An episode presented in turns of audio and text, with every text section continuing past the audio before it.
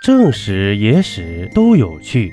这里是喜马拉雅独播的《中国历史趣闻录》。大家是否有这样一个疑问：古时打仗攻城，攻不下的时候，为何不直接绕过去呢？其实啊，当然可以绕过去，但是你信不信？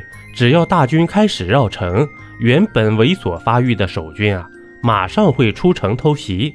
给你一记左边腿，右边腿，把队伍打散，然后再来个前后夹击，搞不好啊就会全军覆没。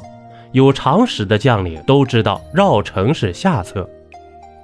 古代行军是一条长线，一般是两列，而且会分批次出发。两万人的队伍长度啊，就差不多十公里，首尾根本无法相顾，补给线就更长了。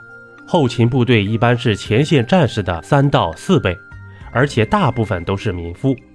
如果把这部分暴露给敌人，只需小股部队便能轻松毁掉运输线，让大军陷入孤军奋战。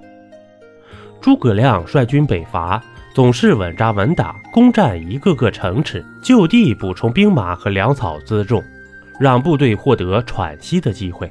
攻城就是为了粮草和金钱吗？如果这样想，那真的和土匪没啥区别了。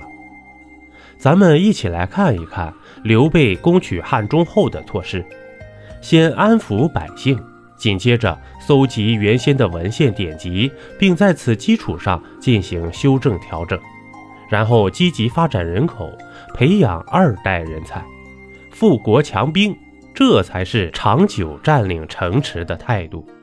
直取后方的成功案例呀！也有，比如朱棣发动的靖难之役，从北平出发直奔南京，但这是皇室内部的争斗，很多人都在观望，考虑站队问题。而且朱棣知道南京空虚，所以才会这么顺利。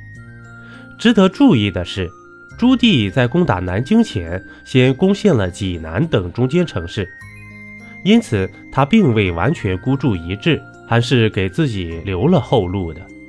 如果不是朱允文内部出了乱子，稍微在南京坚守一段时间，中间的守将再掐断朱棣的后勤线，历史或许会被改写。